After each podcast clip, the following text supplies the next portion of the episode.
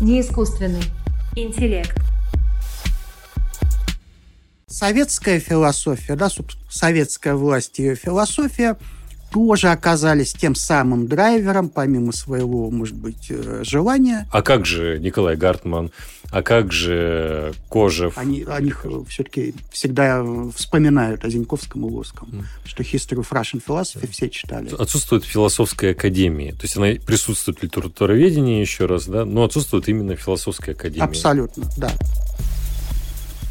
Здравствуйте, меня зовут Антон Кузнецов, и это не искусственный интеллект. Подписывайтесь на наш подкаст на площадках Яндекс Музыка, Apple Подкаст и на YouTube. Не забывайте про наш телеграм-канал Мэри Искусственный интеллект. Все ссылки будут, как всегда, в описании. Бегите лайкать, какие-то комментарии писать. А, и во время прослушивания и после мы будем только рады а, увидеть, что вы думаете, и, возможно, даже поучаствовать э, в дискуссии. Философия традиционно а, может быть представлена перечислением ну, каких-то имен. Это Платон, Кант, Аристотель, Юм, Дорида, Витгенштейн, Рассел. И среди всех этих имен вы не видите имен российских философов. Те, кто наш э, подкаст слушает давно, знают, что российские философы существуют, и, э, потому что некоторые из них просто приходили к нам в гости. Э, но есть такой вопрос. А в координатах так сказать, мировой философии. Как репрезентирована э, русская философия? Изучается ли она вообще? Э, и, за, и зачем изучается? Вот э, на такие сложные вопросы мы попытаемся сегодня ответить вместе с Василием Викторовичем э, Ванчугом. Спасибо большое, Василий Викторович, что пришли. Добрый день, здравствуйте всем. Приветствую наших дорогих зрителей и слушателей. Меня зовут Мэри, я представитель искусственного интеллекта и ассистент Антона в данном подкасте. Василий Викторович, доброго дня. Василий Викторович, правда, что пик изучения э, русской философии э, за рубежом, ну давайте я говорю, что мы будем говорить о, о Западе, приходится на годы холодной войны. Да, это безусловно так. И вот тот самый случай, та самая ситуация, да, когда некое проблемное состояние, некая проблема большая, э, в данном случае геополитическое обострение, идеологическое противостояние сыграло на руку. Холодная война оказалась тоже очень продуктивной для интеллектуального сообщества, для западного мира, для российского мира. Почему? А, потому что противостоят две системы, два лагеря, две страны, э, сказать, представляющие эти системы, да, Штаты, Соединенные Штаты Америки, западный мир, буржуазное общество, ценности и прочее, и Советский Союз, э, социалистический э, лагерь борьба идет на выживание, ни о какой конвер... конвергенции особой речи не идет, да, э, на арене кто-то должен остаться один. Но чтобы уничтожить врага, необходимо хорошо знать врага, да, а, и история войны, история культуры показывает, что мы не в состоянии победить врага, если мы не знаем склад эм, его ума, да, структуру его э, души. Поэтому холодная война для нас, для интеллектуалов, э, оказалась чем выгодна, чем хороша, чем продуктивна. Да? На изучение врага были брошены колоссальные, э, колоссальные средства. А, формируется светологическая школа, формируется, собственно, цепь научно-исследовательских центров, происходит трансформация в университете, запускаются новые учебные курсы, программы, э, структурные изменения. И э, все научные разработки очень хорошо финансируются. И э, изучая, в данном случае, поскольку речь идет о Западе, изучая Советский Союз, изучая Россию, Красную Россию, изучая русских, изучая во всем многообразии сложностей, среди прочего, начинает изучать и русскую философию.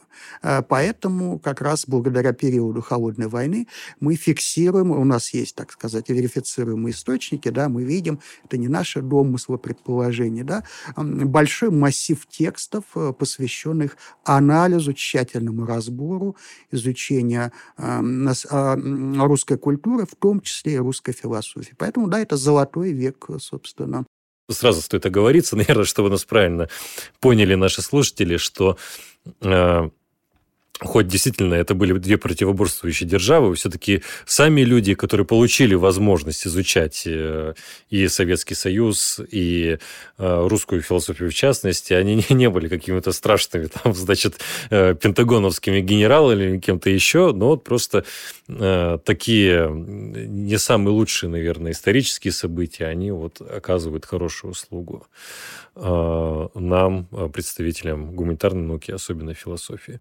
Безусловно, в, э, в центре нашего внимания западный мир. Ну, э, западный мир, э, восточный мир, мир мы выводим за скобки, работаем с западным миром.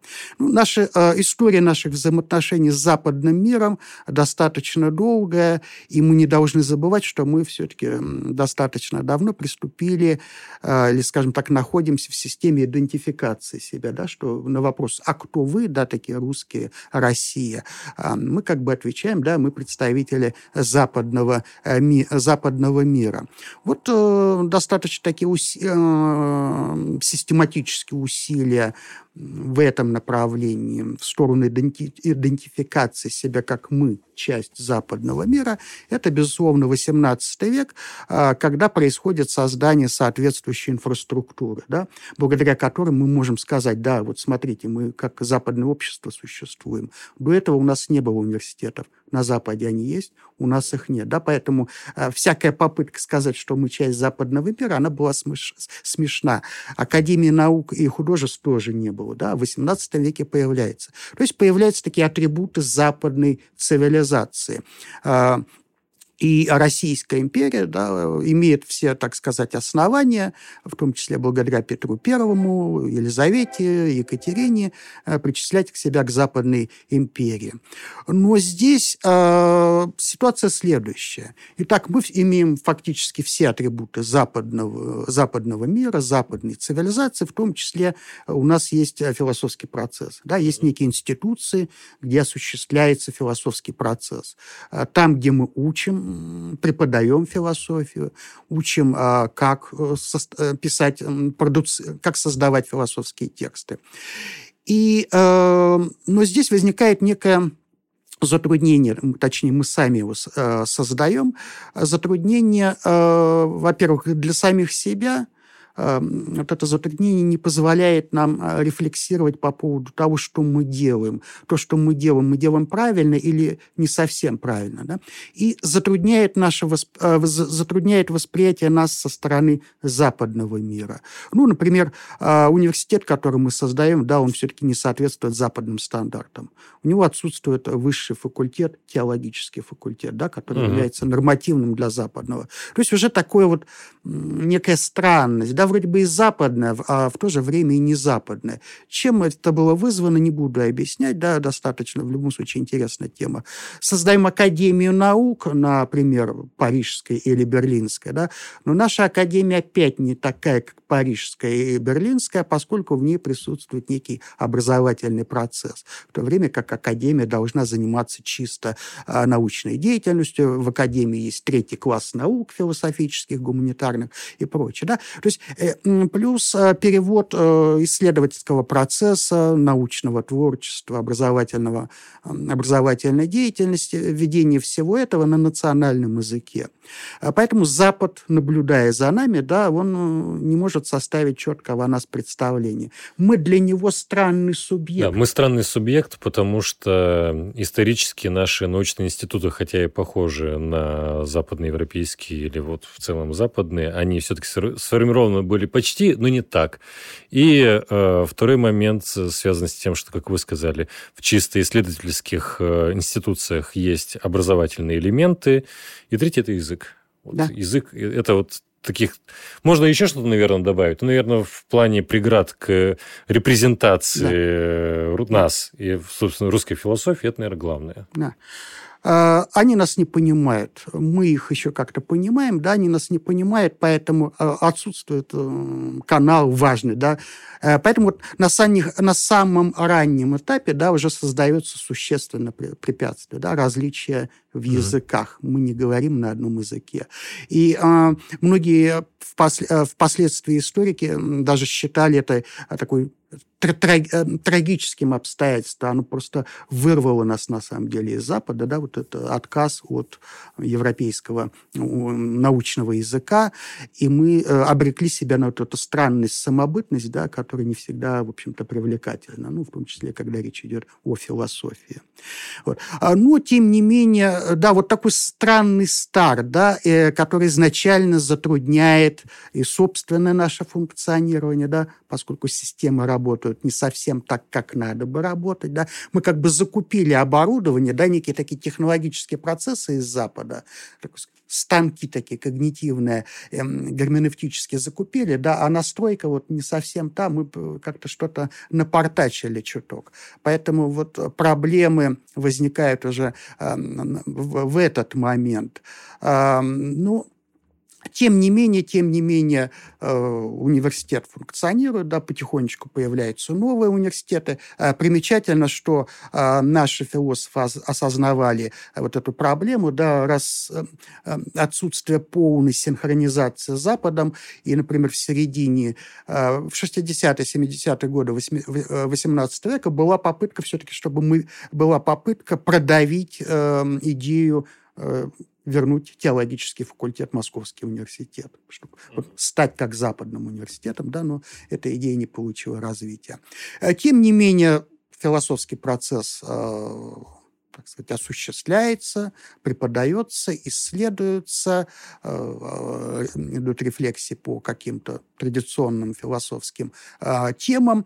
Э, тем не да, есть какая-то продукция, появляются какие-то люди, университетская сеть формируется, и Запад как бы со стороны Запада да, мы видим э, в его рассуждениях о России э, некоторые, вот так сказать, упоминания, некоторые рассуждения э, по поводу русской философии. Да? Они начинают распознавать, да, у нас есть русская философия. Да, это, это связано с именем э, Фельштрауха, вот у Владимира Ильича Васильева есть э, статья да, про иное, я уже сейчас точно не могу сказать, иное начало русской философии, да, э, о российском философе, который, э, на сочинение которого отреагировали и Кант, и многие другие, значит, э, современные философы европейские. Но это все-таки было частным, наверное, проявлением, что в XIX веке, наверное, этот интерес носил такой характер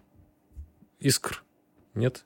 Или уже что-то систематическое было? Э, в 18-м это было слишком редко, да, и более такое, ну, больше воспринималось как некий курьез такой, ну, некая вот такая изюминка, да, некое своеобразие. Ну, да, я про 19 век. 19 конечно. дает уже все-таки какую-то эмпирику, да. 19 э, век это все-таки э, университет э, в Москве, в Петербурге, в Харькове, э, в Киеве, эм, сеть духовных академий, где тоже преподается достаточно хорошо э, философия. Вот уже, то есть философия, присутств... философия присутствует как системный эм, такой элемент культуры, да, причем системный элемент, который распознается, да, и относительно которого Запад, да, такой метафор метафора, образ такой, да, уже может четко сказать, да, вот здесь есть философия, здесь есть философы.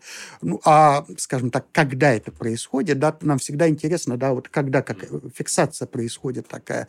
А тут можно бы э, упомянуть упомянуть 1800 э, 1936 год, то есть 30-е, 40-е годы. Э, как это точнее для интриги я бы сначала... Да, это 39-й год. Э, маркиз де Кюстин э, приезжает в Россию, автор впоследствии очень известной работы «Россия 1839 года», иногда она обозначается как Николаевская Россия. И вот у него э, в его повествовании есть разговор с русским философом. Да, вот угу. такая вот идентичность. Да, он называет русским философом. Он не называет по имени, с кем он беседовал. А речь шла о религии, о религии, да, но при всем том, что речь шла исключительно о религии, и этот человек не представлял э, академическую структуру, да, это не был профессор, скажем, Московского университета, mm-hmm. философского факультета. А, тем не менее, Декюстин обозначает его как русский философ, с которым он продуктивно поговорил о религии. Да? Ну, это все-таки на, на уровне общего признания того, что философия в России есть, ну и, в общем, и все. Или а, нет? Да. Пока, да, тут не стоит обольщаться, да, ну, мы можем сказать, ну, это некая такая комплементарность, да, одного культурного человека по отношению а, к другому. Ну, вот следующий а, момент уже интереснее, да, следующий эпизод. А, Британия, Британия, 1860 э, год. Э, в Британию отправляется, как сегодня бы сказали, на стажировку э, один из преподавателей Московской духовной академии, которая в то время находится уже не в Москве, а в Троице, в Троице Сергиевской лавре отправляется на стажировку изучать богословие в Оксфорд, mm-hmm. так сказать, известной своей богословской школой.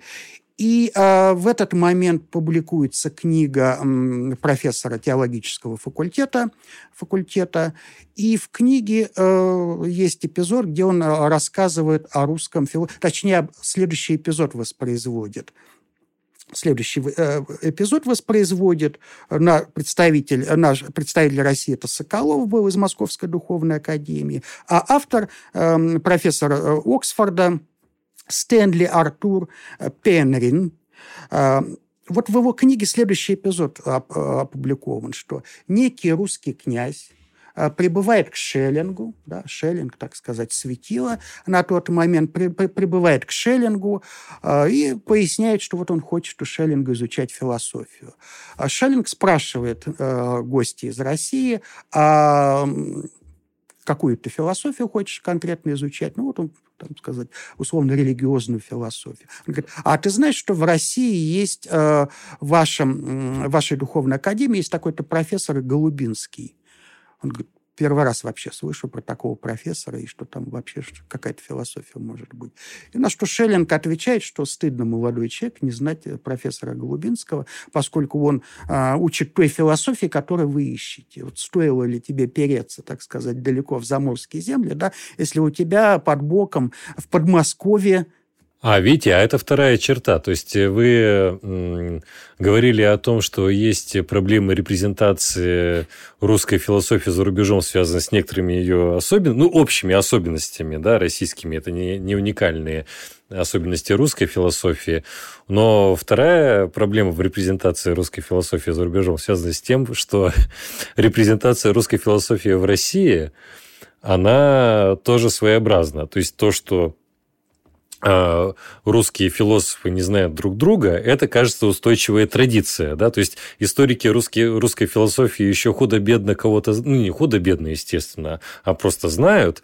Но если вы посмотрите... Но при этом иногда делают вид, что они не знают да. кого-то, ну, ниже да, порога да. различия. Просто имеется в виду, что история с, с профессором Голубинским, э, которого предпочли Шеллингу, она, в общем-то, типичная. Да? И на наших философских факультетах э, ни в коем случае о ныне живущих э, современных русских философах знать не надо, потому что все-таки, когда есть такие светочи мысли, ну, в общем, это э, кажется полезным просто упомянуть, что э, бедность сведений о русской философии на, на Западе связанной с собственным восприятием внутри, как с чем-то незначительным. То есть русская философия маргинальна не только на Западе, но и, внутри, но и внутри России. И тут еще интересный э, сюжет, поворот этой всей истории. Да? То есть это mm. 1860 год. А, сам профессор Оксфордский говорит, что он, да, знает лично об, об этой истории, mm. Шеллинг, Голубинский. А, но при этом он еще упоминает одного иностранца, Гаксгаузена, барон Гаксгаузен. Тут тоже интересный сюжет. Барон Гаксгаузен а, прибыл в Россию в конце 30-х годов изучать э, грубо говоря, заниматься арсиеведением, арсиеведением, как сегодня бы сказали. И ирония судьбы в том, что Гакс Гаузен, собственно, открывает для нас русскую общину. Многие наши интеллектуалы, да, которые живут вот в своей тусовке замкнуты, да, они не знают, как э, устроен, собственно, внешний мир, как организована, собственно, народная жизнь. Да. И Гакс Гаузен открыл и нашим славянофилам вот эту русскую, собственно, общину. Но а вот а, интересно не в этом, а среди прочего, то есть он после, после, после того, как немец приехал и изучил наши реалии, эти реалии стали распознаваться, и к ним проявился интерес со стороны наших Конечно, конечно, потому что если об этом кто-нибудь, э, так сказать, великий, а, а, а значит, не, не закончивший университетов в России что-нибудь скажет, на это можно обратить внимание сразу да, распознаваемым становится. И среди прочего он э, встретился тоже, поскольку он проезжал, да, там полевые исследования, э, заехал э, в духовную академию, общался с Голубинским. Голубинский его потряс великолепным знанием европейской философии. Вся классика от античности до а, последней новинки, что публикуется в Европе. Гаксгаузен был потрясен, и когда он опубликует свою книгу по России, он в 1948 году отправит ее Голубинскому с личным а, даром, там с интересным таким, а, с интересным приписанием. Да? Вот вхождение, вот распознание, как Запад западный мир, да, начинает нас узнавать, и отчасти благодаря западному миру, да, так сказать, мы тоже начинаем мы сами себя. что-то узнавать, да, вот это коммуникация и прочее, прочее. Мы как бы уже ждем, а, раз Запад что-то похвалил, одобрил, да, заметил, мы, так сказать, тоже должны это а, замечать. Вот такой интересный сюжет, да, интересный момент, такое первое наивное, а, такие простые, незатейливые формы, да, но тем не менее Запад фиксирует фиксирует появление э, качественных уже философов, да, которые, в общем-то... Ну, 19 век – это же и время активного назовем это философского туризма э, наших э, известных философов, да, и в Германию, и, и в Британию, и во Францию, ну и, и, и также время некоторого философского экспорта, буквального, если мы возьмем Бакунина, вот, правда, его экспорт был таким действующим, ну, то есть действенным, выражался в актах непосредственных, ну вот кстати, э, э, упоминание Бакунина хорошее. Э, в том еще плане, что вот когда мы говорим да, о восприятии Западом, его интеллектуальной частью России, русской философии, мы, безусловно, должны принимать во внимание, что в формировании вот этого образа на Западе принимают участие не только само западное интеллектуальное сообщество, да, но интеллектуалы, которые присутствуют на Западе. На тот момент образ России очень активно формирует для западных интеллектуалов, само собой, э, политиков и прочих, да, Бакунин и Герцен. Вот два знаменитых интеллектуала, да, э, философа, э, Бакунин тем более, благодаря Бакунину мы вообще, собственно, въехали в Гегеля. Бакунин на тот момент был медиум-медиатором. А что значит въехали в Гегеля? Что вы, что вы имеете в виду? А, Бакунин был фактически переводчиком. Все, кто хотел знать что-то, а понять Гегеля, безусловно, выписывались кни- сочинения Гегеля. Да? Но пробраться до сути э, удавалось именно благодаря Бакунину. То есть э, без Бакунина невозможно говорить о гегелянстве в России. Э, и Бакунин, благодаря Бакунину, его версии, собственно, у нас сначала запускается вариант правого гегелианства, не левого, а правого поскольку а, Бакунин запускает, э, берет в оборот, так сказать, грубо говоря, считает э, таким самым главным базовым драйвером э, гегелевской философии, его постулат из философии права, он его берет все, что разумно, то действительно, все, что действительно, то разумно. А раз действительность представлена, например, в виде церкви и государства, угу. а действительность есть проявление разума, то бессмысленно бунтовать выступать против да, государства и церкви. Поэтому такое правое гегелянство именно Бакунин у нас запускает. И тот же Бакунин в последующем становится левым гегельянцем, а из левого гегельянства переходит э, в анархизм. В разрушении государства. Ну, кстати, Бакунин и Герцен, как э, репрезентативные фигуры русской философии, таковыми являются и не только в XIX веке, но и вот в упомянутые годы Холодной войны, потому что один из, один из главных вопросов э, заключался в том, как так случилось, что появилось такое красное государство. Да, и один из ответов, естественно, это предшествующая интеллектуальная традиция, э, лицами которой были э, Бакунин и Герцен. Кто готовил революцию? Вот они да, готовили. Да. Философы, интеллектуалы типа Бакунина и Герцена, ну, таких много. А за это, собственно, Запад потом и, так сказать, и стал, и больше внимания стал проявлять к нашим интеллектуалам, к нашим философам. Они готовили революцию, переворот, разрушение империи, неспровержение всего этого строя и прочее прочего. Э, вот. Так что да, здесь э, вот это тоже часть, да, важная, потому что и тот же Бакунин, он пишет на, грубо говоря, для него европейский язык, рабочий язык. Почему Бакунин хорошо интегрирован, да? Нет проблем с коммуникацией. У Герцена э, немецкий, французский у Бакунина немецкий, французский, поэтому нет проблем публиковаться в периодике, еще что-то. Да? Они хорошо интегрируются в западное э, общество, в том числе интеллектуальное. И вот а, опять та самая тема, да, а, вот это изначально нехороший старт вырезания себя из единого языкового пространства создают какие-то проблемы. И как проблем нет, да, и эти персонажи затем как раз и будут входить в тот самый пантеон, который сформирует Запад, да, как ключевые фигуры. как раз все будут те фигуры, у которых хороший европейский язык. Да? Э, ну, то есть это Бердяев сюда, сюда Само же собой, относится. да. Бердяев, который изначально мог писать работы уже свои философские на французском языке, да, потом они могли уже переводиться на русский, немецкий и прочее, mm-hmm. прочее. Поэтому все, кто в топе, они с европейскими языками. То есть как бы проблема mm-hmm. одна. Искусственных проблем так, нет. Василий Викторович, а все-таки кто же в топе? А, ну, кто... давайте вот просто вы можете это, так сказать, выпалить, а потом какие-то комментарии. Да, я понял. А потом продолжить какую-то линию. Да. Ну, э, э, составление топов э, дело не очень такое... Э, э, хотя здесь не будет живых личностей, поэтому можно спокойно говорить без страха кого-то обидеть. Топовый персонаж, если вот так вот взять а, а, Понимаете, чтобы составлять какую-то иерархию, да, у нас должно быть какое-то основание, да, на каком основании мы будем mm. критерий. Вот если брать переводы на иностранные языки, а, монографические исследования о философии, публикации журнальные, научные, попсовые, э, проводимые конференции, круглые столы и прочее, прочее, то э, иерархия будет примерно следующей. Да, я э, не настаиваю на четкой нумерации, примерно следующей. В топе на вершине, так сказать, того самого философского Олимпа, который строится, создается в западном мире, да, мы сейчас об этом образе говорим, это будет, безусловно, Бердяев. Бердяев... Не Достоевский. А? Не Достоевский. А... Ну, то есть, хотя тут... Я понял. Вы же, вы же вы сказали монографии поясню, и все да. остальное. Это вот такая размытость контуров. Да? Кого считать философом? Кого считать mm-hmm. философом?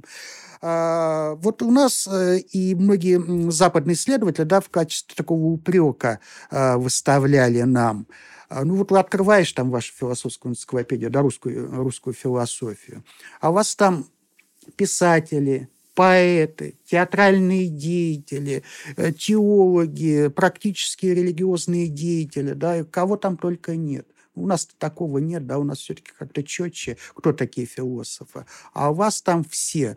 А, вот. А, но, тем не менее, Запад все-таки смирился, да, с нашей вот такой аморфностью, кого считать философом. А, поэтому э, в этом плане, да, если учитывать э, эту, так сказать, размытость границ, э, да, Достоевский может делить, так сказать, э, первое место с Бердяевым. Угу. Ну, все-таки Бердяев э, более четко идет, да, идентифицируется как мыслитель, как философ. А Достоевский идентифицируется э, как мыслитель, как философ-писатель. Понятно. В да. этом плане, в любом случае, да, они э, наверху. Но если брать таких просто чистых философов, да, а, то это, безусловно, будет Бердяев. На втором, наверное, месте идет, как это ни странно, он может быть менее популярен, менее попсовен, Бердяев, он так в поп-культуре присутствует, и а, в Новой Зеландии один из писателей даже а, роман накатал, связанный там с русской идеей, там, бер, бер, э, так сказать, бердяевская тематика присутствует, там сеть по всему миру создана, угу. сообществ, да, так сказать, раскинули щупальца Россия, и вот там, в том числе бердяевские идеи. Вторым, наверное, будет Соловьев. Вот если брать переводы, рассуждения, конференции и прочее, прочее. Да? А, причем, а, что интересно, да, Бердяев вот со своим афористическим стилем, с потоком сознания, где-то ближе к Ницше, скажем, да, такая ницшанская модель э, философствования, хотя, безусловно, не сводить в этой фривольности, то Соловьев все-таки это более такой системный, систематический философ. Да? Mm. Там есть четкая антология, гносеология, mm. этик. Он такой ближе к Гегелю, да, такой а-ля русский классический Гегель. Но, тем не менее, на Западе, да, вот и такой стиль э, воспринят, востребован, да, и к нему, так сказать, благосклонно Запад относится бердяевский стиль э, философствования со своим потоком сознания и, э, и Соловьевский. Единственное, что для них объединяет, и тоже Западу часто кажется странным, он принимает эту странность как нашу особенность, это тот тип э, философии, который они э, продвигают, работают. Да, это религиозная философия. Угу. Для большей части западного сообщества ну, религиозная философия – это что-то вот абракадабра. Да? Либо религия все-таки, либо философия, да? либо наука. Вот четкие такие пространства. А вот заниматься религиозной философией как-то несколько странно странновато, но мы сами, типа, не будем заниматься вот этим безобразием, но у русских это хорошо получается, да, там какие- какие-то интересные, так сказать, угу. продукты. Вот далее, э, вот когда мы говорим о Бердяеве, и о Достоевском, да, это такое глобальное присутствие. Угу. Глобальное присутствие. Э, вы заходите э, в в американский колледж, идете в библиотеку, полки, там будут все возможные переводы Бердяева присутствовать и Достоевского, да, самые mm-hmm. архаичные, mm-hmm. древние. Я Достоевского видел вот по пути просто посещая в какой-нибудь таун, маленький городок, да, условно сельскую библиотеку, там Достоевского э, можно будет э, найти. Э, Бер, Бердяев, Достоевский, да, они в Китае переведены на китайский язык. Известный профессор Джан Байчунь, наш хороший друг, перевел всего Бердяева на китайский язык, да, полное собрание сочинений. А, вот в Австралии везде, да, такое глобальное присутствие Бердяева.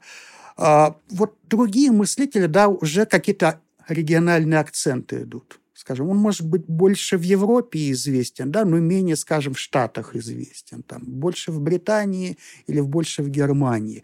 Вот а, мыслители типа Булгакова, Франка, Семен Людвиговича, да, они все-таки больше в Европе известны. Угу. Больше в Европе, ну и в силу того, что там пребывали, работали, да, после изгнания 1922 года, это место их локализации, так сказать, а, было. Поэтому э, следующий, вот, как я уже сказал, Булгаков, э, Франк, Франк, Степун, Вышеславцев и безусловно, такая фигура, э, фигура э, уже не глобальная тоже, да, но присутствующая не только в Старом Свете в Европе, но и в Новом Свете, да, в Штатах. Это Бахтин. Интересно то, что Михаил Бахтин, будучи еще и культурологом, предметно изучал смеховую культуру. Согласно концепции Бахтина, смех есть начало, способное перенести человека в мир народной карнавальной утопии – на время высвобождая его из обыденной тяжкой жизни и власти общественных институтов. Исследователь впервые предположил, что разнообразные смеховые формы объединены в единую систему – смеховую культуру. Смеховая культура, по его мнению, состоит из обрядово-зрелищных форм, словесных произведений и фамильярной речи. Все это является формами хранения и передачи информации о социокультурных народных ценностях. Каждая эпоха мировой истории, пишет Бахтин, имела свое отражение в народной культуре. Всегда, во все эпохи прошлого, существовала площадь со смеющимся на ней народом. Так кто же все-таки такой Михаил Бахтин? Здесь похожая, похожая ситуация с Достоевским. То есть Бердяев, Соловьев, Франк – это как бы понятно, что это можно назвать философией, скажем да. так. Но в случае с Бахтиным литературоведение... Скорее всего, а, да, формально это литературовед, да, это добротное, хорошее литературоведение с очень хорошо разработанной герменевтикой. Но, возможно, вот эм, то, что запустил эту ассоциативную э, цепочку, э, считать его не только литератором, хоро... литературоведом хорошим, да, но и философом, э, считается его ранний этап. Вот ранний, Бах... ранний Бахтин, да, там, собственно, философские тексты есть, угу. да, которые имеют все официальные признаки того, что это философия. А, там и анализ Фрейда, философия поступка. Но тут я сразу отмечу, это очень проблемная сфера, проблемная зона, да, и здесь не совсем э, все ясно, действительно ли там, собственно, Бахтин, да, угу. а не вот еще было принято публиковать, так сказать, под маской Бахтина, да, не, не была ли это некая литературная игра, да, плод коллективной работы и еще угу, чего-то угу. еще. Поэтому корректнее, да, а, сказать, что вот эта тема очень проблемная, ранний Бахтин, а, безусловно, то, что мы можем верифицировать, это поздний Бахтин, Бахтин – это все, что связано с его комментарием, толкованием Достоевского. Так вот, Бахтин как толкователь Достоевского, Достоевский, который идет по разряду как литератор и как философ, да, вот выстраивает эту такую цепочку, угу. связку. Как только мы говорим, ну, воспроизвожу, так сказать, а, западного человека, такого метафорического, да, как только мы говорим, западный интеллектуал говорит о Достоевском, да, сразу Бахтин, так сказать, появляется как толкователь, интерпретатор. Ну, я думаю, что можно до бесконечности да, заниматься да, этим да. топом, но мне кажется, важно сделать э, оговорку, которая, что некоторым нашим подготовленным слушателям может э, прийти в голову мысль, а, а как же Николай Гартман, а как же Кожев или Кожев, я уж не знаю, как правильно. И ну, кого-то еще можно назвать. Вот... У Андрея Соломы, да. которая вроде но, бы и наша, вроде бы не совсем наша. Но они наши я так понимаю вашу позицию, потому что это мы можем их так назвать, но в сознании, в общем-то, западного читателя эти философы не, не воспринимаются. Да и хорошо, чем больше наших будет у них. Ну, ты Исайя Берлин еще, да. А? Исайя Берлин забыл. Да. Но он, ну, он Исайя же, Берлин это уж слишком большая натяжка, конечно, а, ну, да. числить русским философом. Ну, он много сделал для Да, он много сделал, да. Вот его работы, я так понимаю, они очень способствовали знакомству, и его авторитет очень способствовали знакомству э, западных интеллектуалов с русской философией. Да, вот э, Исайя Берлин оказался таким хорошим э, драйвером для многих интеллектуалов. Да, это вот э, такая, то, что э, в рамках э, там, гумилевской парадигмы, да, можно назвать такой пассионарной личностью в этом плане. Да, он такой как бы виртуальную школу, э, школу формирует. Ну, тут, э, собственно, такой важный момент, да, он, с одной стороны, э, был, работал в дипломатической сфере, присутствовал в Москве в британском посольстве, да, работал. А, фактически его задача была, как исполняющего определенную работу, да, курировать советских интеллектуалов, творческую интеллигенцию, как сказали бы сегодня. Ну, он отрицал свою рабо- работу на разведку, да, но те аналитические доклады, которые он составлял, фактически это для разведки все, в общем-то, делалось.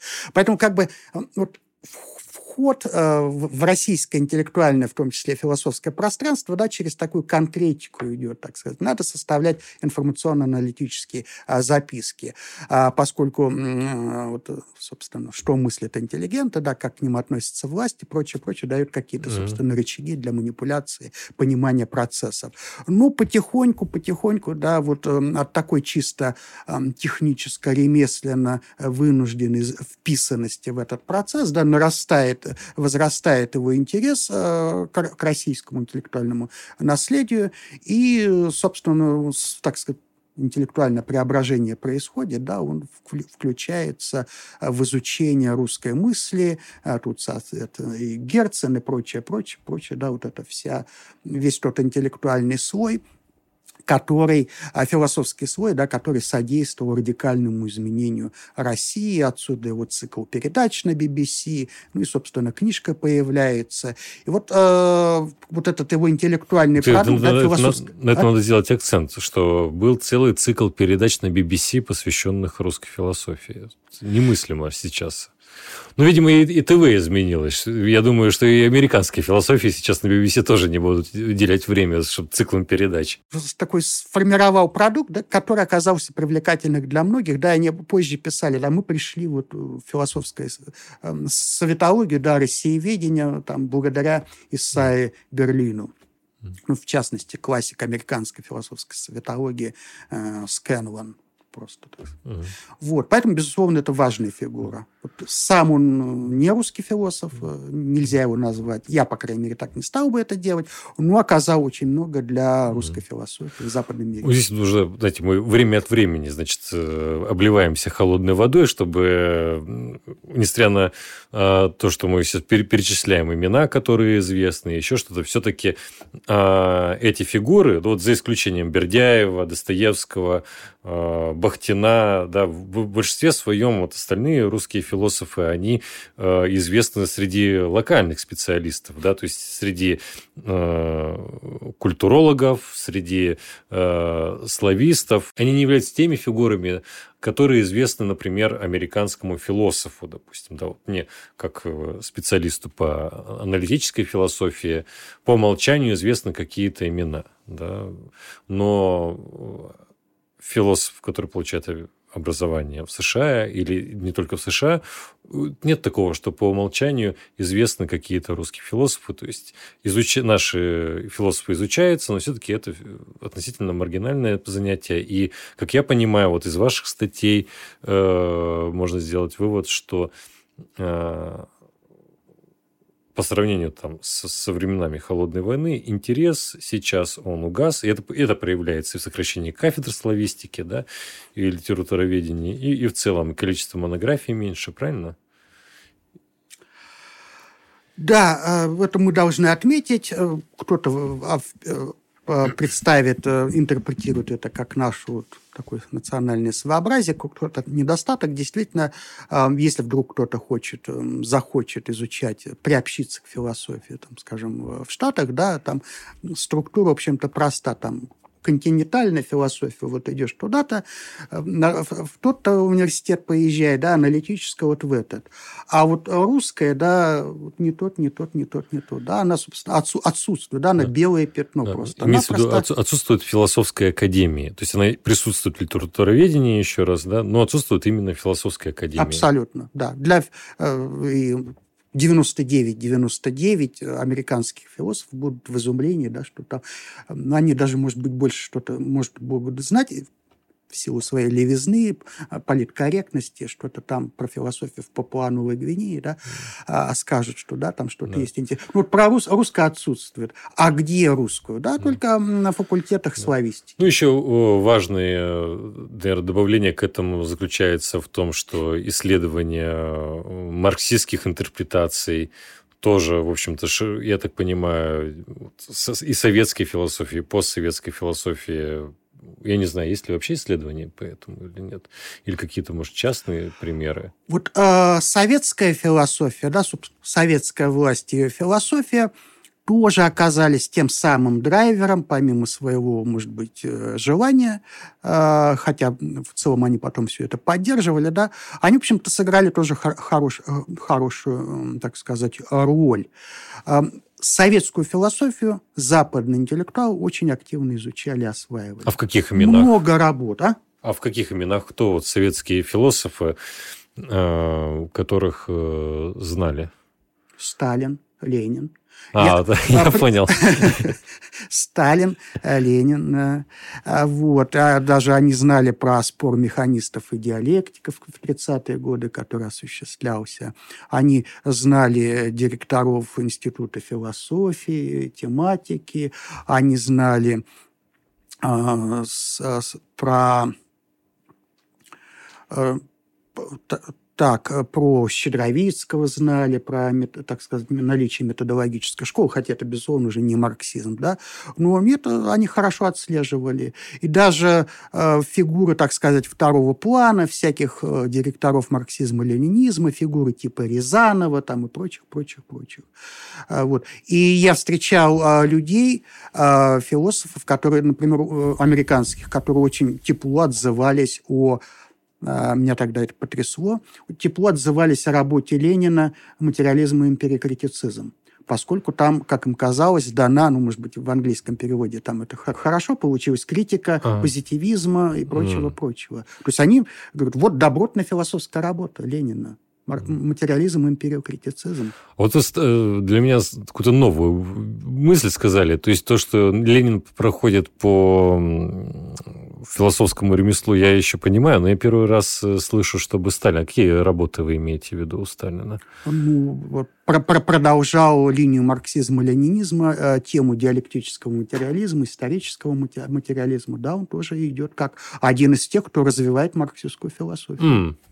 Да, вот в этом я, плане. Я понял. И а, применяют ее на практике, что вот. Да. Нравится. А теперь про тепло у нас, так сказать, в финале нашей беседы, мне кажется, можно и что-то теплое сказать, потому что ну, мы много сделали акцента на том, что все-таки интерес, он довольно локален. Сама русская философия, она, в общем-то, во много... И э, маргин... Марги... ее исследования являются маргинальными, ну и сама она, в общем-то, соответствует э, этому статусу. Но также было и пози... прямое теоретическое славистическое влияние, то есть не надо думать, что только за предел, вот внутри славистики это э, наши логики, это Николай Васильев, э, да, человек, который э, пара непротиворечивую логику ввел, это Орлов. Правда, он сам того не зная, сделал нерелевантную логику, которая затем просто было показано, что это соответствует тому, что придумал Алонзо Черчи, видимо, он был просто первым. То есть вот наши логики, они их и э, историки философии. Вот историки философии, не только Бахтин, да, но вот историки философии известны за рубежом. Это Лурье, его исследование по Демокриту до сих пор считается, 70-го года считается ну, образцовым. И все, и все 20 человек в мире, кто более-менее серьезно занимается Демокритом, знают о нем. Это Гулыга, написавший огромное количество текста и биографию э, Канта, вот человек, на которого активно э, историки философии западной ссылаются. То есть все-таки есть э, философы, которые воспринимаются именно академией философской зарубежной в качестве философов, а не в качестве представителей какого-то региона. Угу. Вот. А как вы... Ну, еще я все-таки упомянул Лоскова и Зеньковского, потому что а. весь западный философский мир получал представление о русской философии благодаря их э, двум работам. Благо, они были на английском языке. Mm. Поэтому они, о них все-таки всегда вспоминают о Зеньковском и Лоском. Mm. Что History of Russian Philosophy mm. все читали. Василий Викторович, а я даже, знаете, меня несколько есть вопросов под финал, под финал. Я не знаю, какой из них выбрать. А, как вы думаете, а, станет, э, что должно произойти, вот так я скажу, да, что должно произойти, чтобы а, российская философия, вот, она стала более заметной. Ну, кроме очевидного, допустим, просто перестать философствовать на русском языке, да, и да. Э, начать писать все по-английски, как делают наши коллеги-скандинавы, как делают многие немцы, но не делают французы, допустим, да, то есть они спокойно с этим живут. Да. Вот что, как вам, в чем может быть успех э, российских философов, как вам кажется? Ну, я, может, не буду оригинален, да, но буду при этом достаточно а, радикален. Поменьше э, ждать э, одобрения со стороны вот этой международной княгини Марии Алексеевны. Да, что скажет княгиня Мария Алексеевна. Угу, угу меньше вот ожидать вот похвалы. Ух ты, а эти русские-то на английском, смотри, там в первом квартале журнала публиковал. И счастье тут, и премии ему дают, надбавки, и целый год он в именинниках ходит. Вот это все непродуктивно просто-напросто.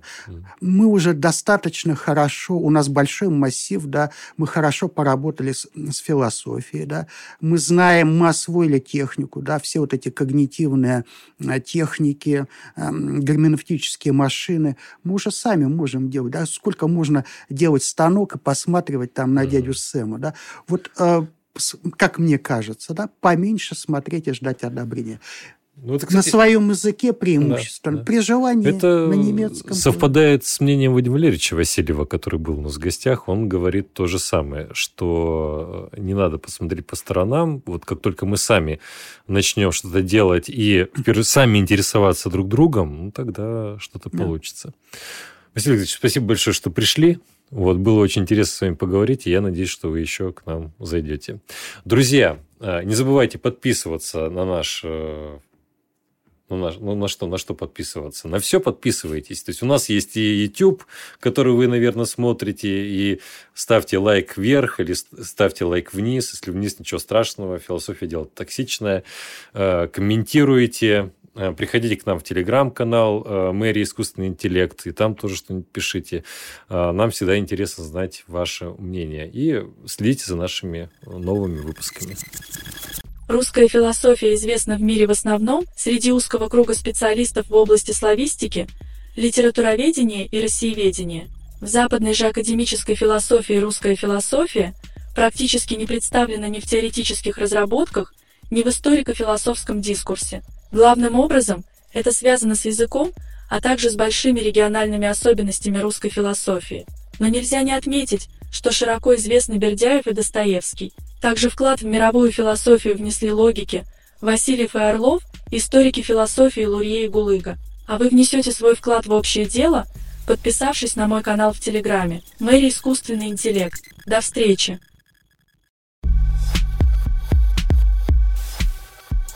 Не искусственный интеллект.